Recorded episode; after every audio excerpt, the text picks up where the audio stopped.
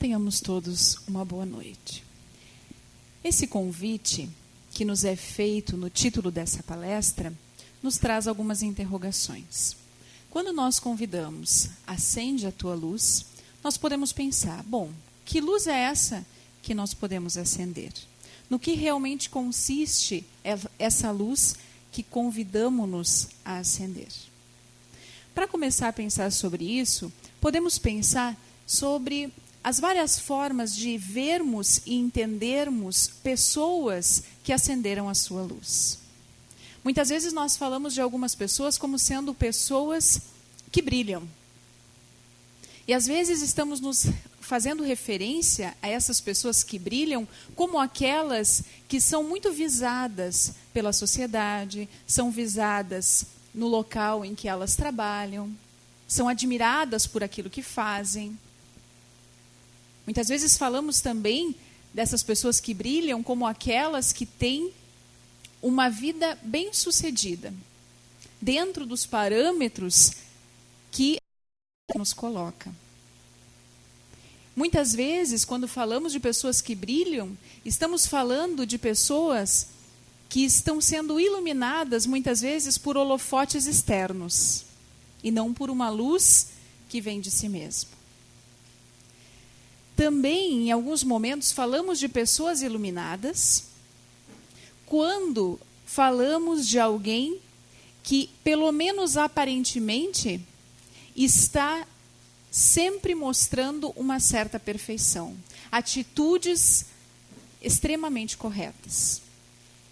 Mas vale nesse momento nos questionarmos sobre que luz estamos nos convidando a acender. Para que a gente possa pensar sobre isso, nós vamos acompanhar uma das fábulas que Hamed analisa nesse livro, La Fontaine e o comportamento humano. Essa fábula, ela se chama O burro que levava relíquias.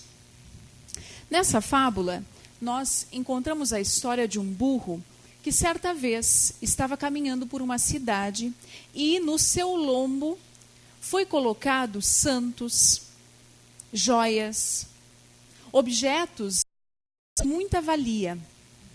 E quando ele começou a desfilar pela cidade, as pessoas que lá estavam começaram a se aproximar dele, a olhar, a admirar aquela passagem. O burro, percebendo que nos locais que ele passava, todo mundo parava, olhava, acendiam incensos, muitos até se ajoelhavam diante dele, começou a se achar. Em alguns momentos ele até parava, fazia uma pose, para que ele fosse então melhor admirado. Um homem que por ali passava viu que o burro estava se sentindo o melhor de todos naquele desfile. E vendo que ele estava iludido, achando que todos aqueles olhares, todas aquelas homenagens eram para ele, ele olha para o burro e diz: Não sejas tolo. Não vês que todas essas honrarias, todas essas homenagens são para o santo que carregas e não para ti? E aí La Fontaine termina essa fábula dizendo: Quantos burros se imaginam adorados pelos homens? Quantos magistrados que nada sabem são aplaudidos pela imponência da toga?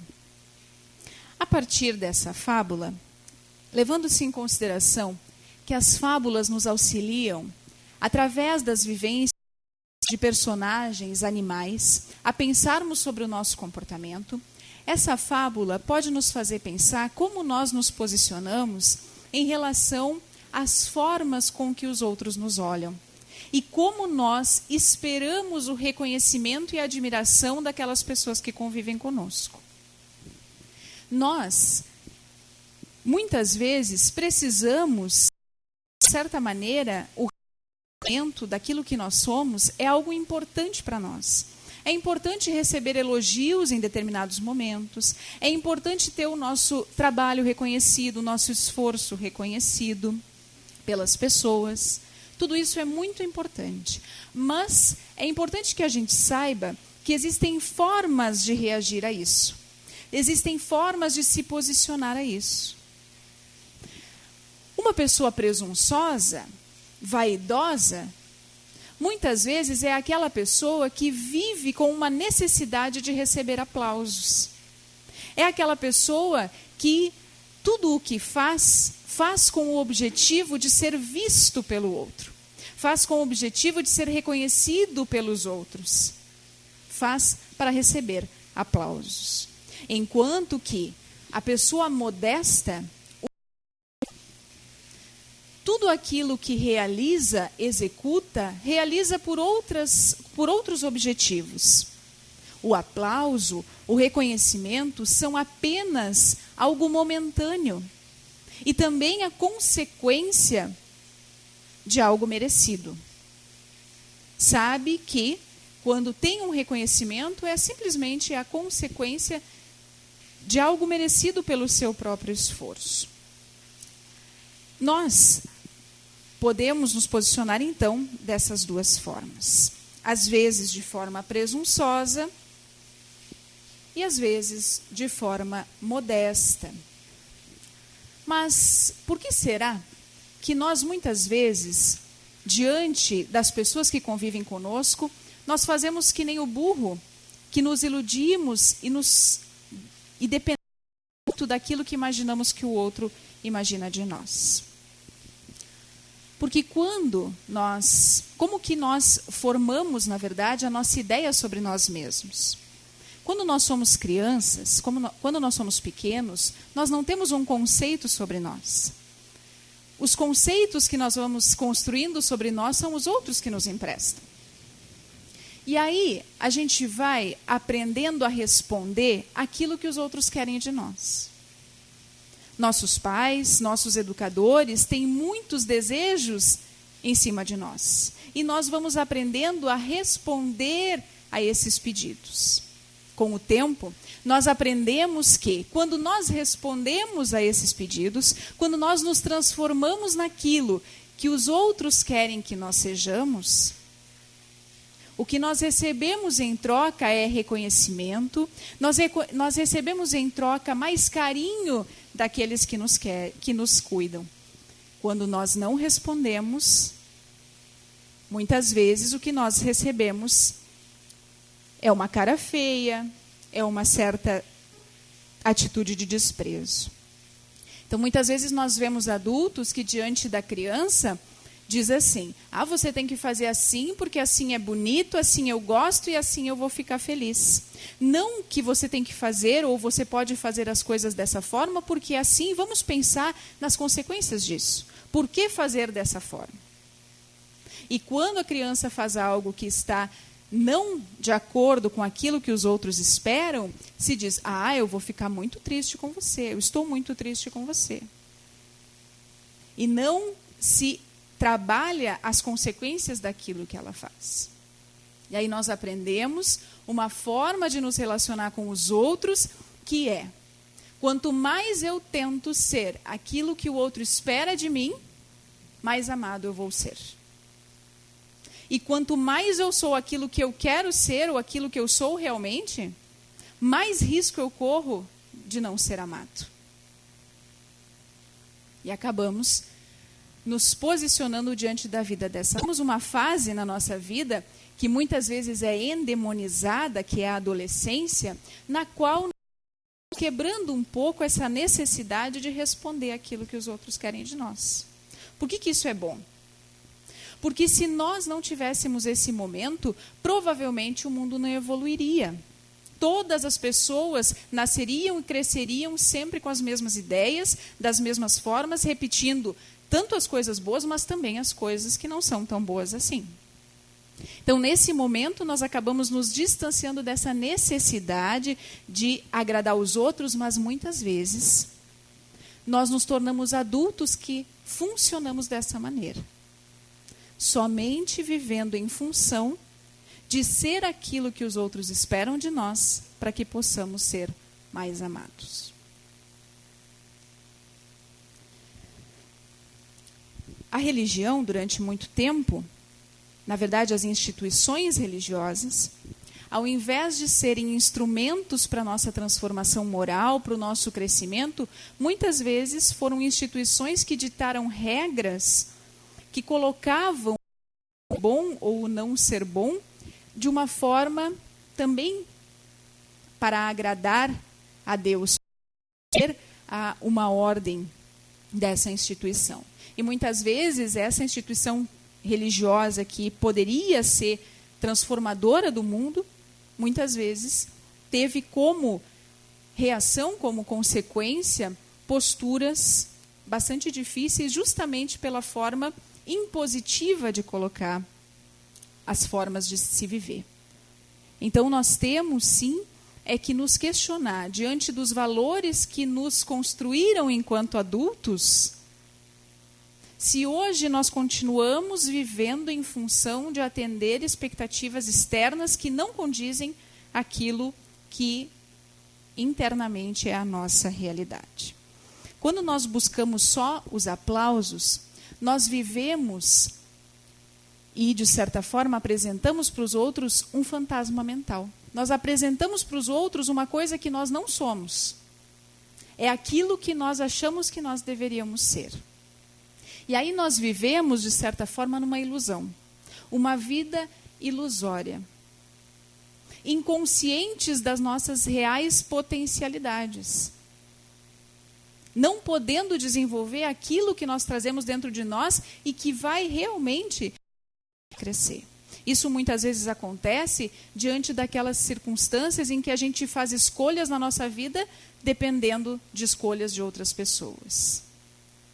Eu não escolhi ser médico, professor, advogado, cozinheiro porque eu queria, porque era algo que ia me fazer me sentir mais realizado e ia me ajudar a ser útil para o mundo. Não, eu sou isso hoje porque alguém quis e eu respondi a esse desejo. E quando nós vivemos dessa forma, nós vivemos, de certa forma, numa escuridão existencial ou acendermos a nossa luz quando vivemos à base das expectativas que os outros têm em relação a nós. Como acender então a nossa luz? E que luz é essa que nós podemos acender? Quando nós passamos a nos posicionar de uma outra forma, olhando mais para o nosso interior, para aquilo que nós carregamos como desejos, como coisas que nós queremos construir e consideramos ser as coisas certas para a nossa vida e para a vida dos outros.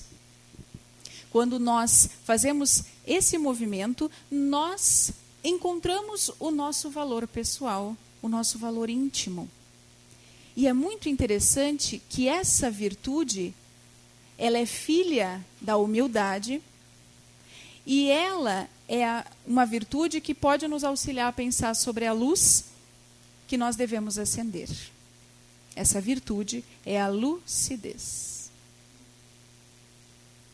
Quando nós conseguimos entender e compreender a nossa realidade íntima, nós estamos sendo lúcidos. E o que, que quer dizer lucidez segundo o dicionário? Lucidez ou lúcido quer dizer que luz, brilha, tem clareza, límpido, que usa as suas faculdades intelectuais e a razão. A lucidez nos faz pensar sobre essa luz que nós podemos acender. Mas para isso é necessário que nós conheçamos a nossa realidade. Como conhecer essa realidade? No primeiro momento, aceitando o lado que muitas vezes nos envergonha, que não é aquele lado muito fácil de se lidar. Às vezes a gente acha que o fato de termos defeitos, de termos coisas não muito boas no nosso interior é o problema. Mas na verdade o problema é negarmos a existência dessas desses sentimentos dentro de nós. Por quê? Porque quando nós negamos, nós subestimamos a força que essas características nossas têm e o poder que elas têm de influenciar as nossas ações. E às vezes a gente não aceita que a gente é um pouco sádico, agressivo, e aí, quando aparece uma situação, a gente alfineta alguém e acaba por destruir certas esperanças, certas coisas na vida daquela pessoa por aquela alfinetada. Que a gente não aceita como um defeito, mas que justamente por estar tão guardado dentro de nós, acaba aparecendo nos momentos mais propícios. E tem uma força muito grande nas nossas ações. Por quê? Porque quando nós negamos, são essas emoções que nos governam e não nós que as governamos. Que a, que a gente precisa olhar para essas emoções e não negá-las, porque quando nós negamos, nós acabamos colocando elas no mundo exterior. Passamos a achar que nós somos vítimas do mundo. E aí a gente diz assim: ah, mas quando, por exemplo, nós não nos damos o devido valor, os nossos limites, ah, mas é o outro que me agride. Não conseguindo ver que somos nós, talvez, que também não nos defendemos de, tais agressões. Nós colocamos as nossas o outro e acabamos nos colocando como vítimas. E quando nós nos colocamos como vítimas, a gente não consegue mudar nada na nossa vida. Por que será que nós temos essa mania ou então essa cultura de negar aquilo que nós temos e carregamos de ruim e que muitas vezes nos envergonha. Isso também está na nossa cultura. Quando éramos crianças e tudo aquilo que escapava à candura, aos bons costumes, aquilo que era moralmente aceito, ideal na nossa sociedade não era algo a ser trabalhado, não era algo a ser visto, pensado, educado, e sim era algo a ser censurado dentro de nós. Negado dentro de nós. Mas nós só conseguimos transformar aquilo que nós carregamos e que não é tão bom assim, quando nós confrontamos essas coisas. E para confrontar, nós precisamos conhecer. Para que a gente possa mudar o que há de não muito bom, nós precisamos saber o que há dentro de nós. Nós somos almas em constante processo. Estamos sempre aprendendo. E é incrível o quanto nós temos e carregamos dentro de nós germes para construir coisas, para aprender coisas novas. Isso a gente pode observar pensando nós éramos um tempo atrás e como nós estamos hoje. Quantas coisas sabemos, quantas coisas desenvolvemos, aprendemos que antes não sabíamos. Mas nós só conseguimos desenvolver essas potencialidades que temos em germe, no nosso íntimo, na medida em que nós as conhecemos. E para isso, nós precisamos viver a realidade daquilo que nós somos. E não a ilusão daquilo que nós achamos que nós deveríamos ser. Tem um outro lado que nós precisamos aceitar para atingir e para construir dentro de nós a lucidez, para acender a lucidez nos nossos corações e na nossa razão, que é o lado bom.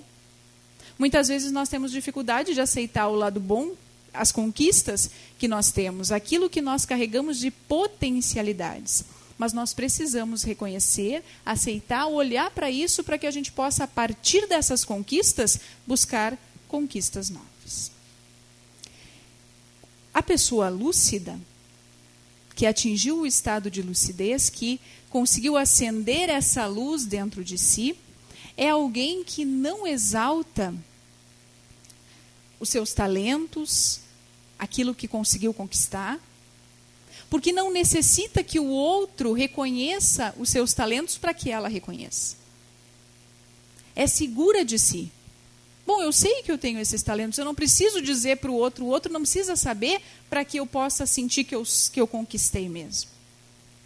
E por outro lado, a pessoa que conseguiu acender essa luz, a lucidez no seu coração, também não precisa exaltar as suas inabilidades as suas faltas. Porque geralmente a gente fala de algo que a gente não gosta em nós, que muitas vezes nem é algo que a gente não gosta, é algo que a gente gostaria de ter reconhecimento, para que o outro diga: não, não é assim.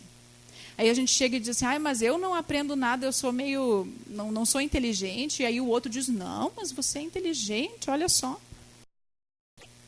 Ou muitas vezes, até num jogo, às vezes a gente vê jogos assim de sedução entre os casais, aí um deles diz assim, ah, mas uh, eu sou tão feio, e aí o outro diz, não, mas você é lindo.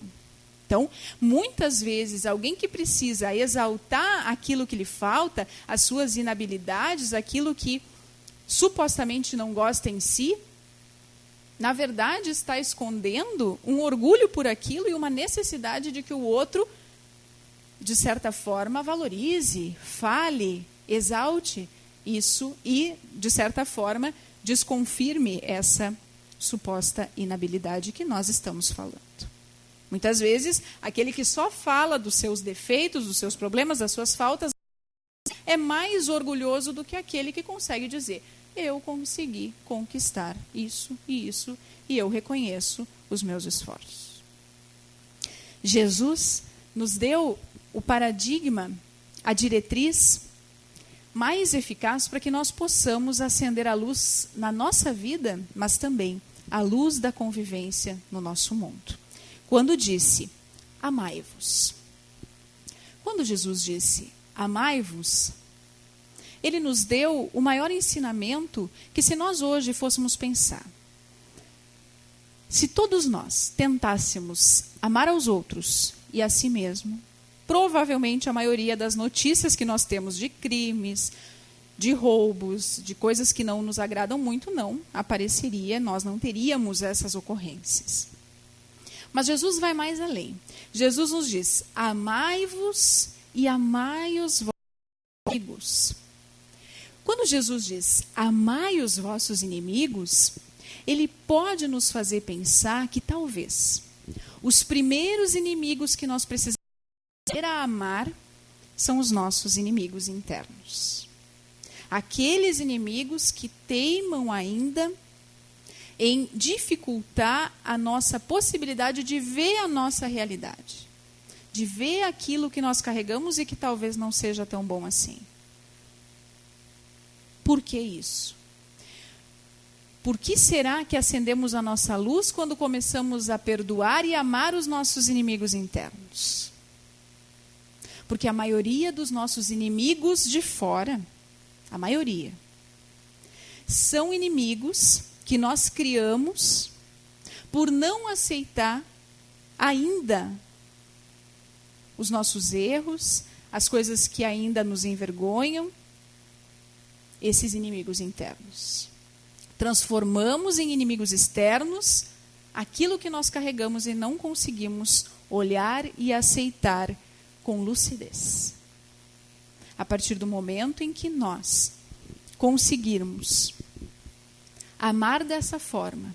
E principalmente que a gente conseguisse despir dessas expectativas sociais, culturais, que muitas vezes ainda determinam os passos que nós damos na nossa vida.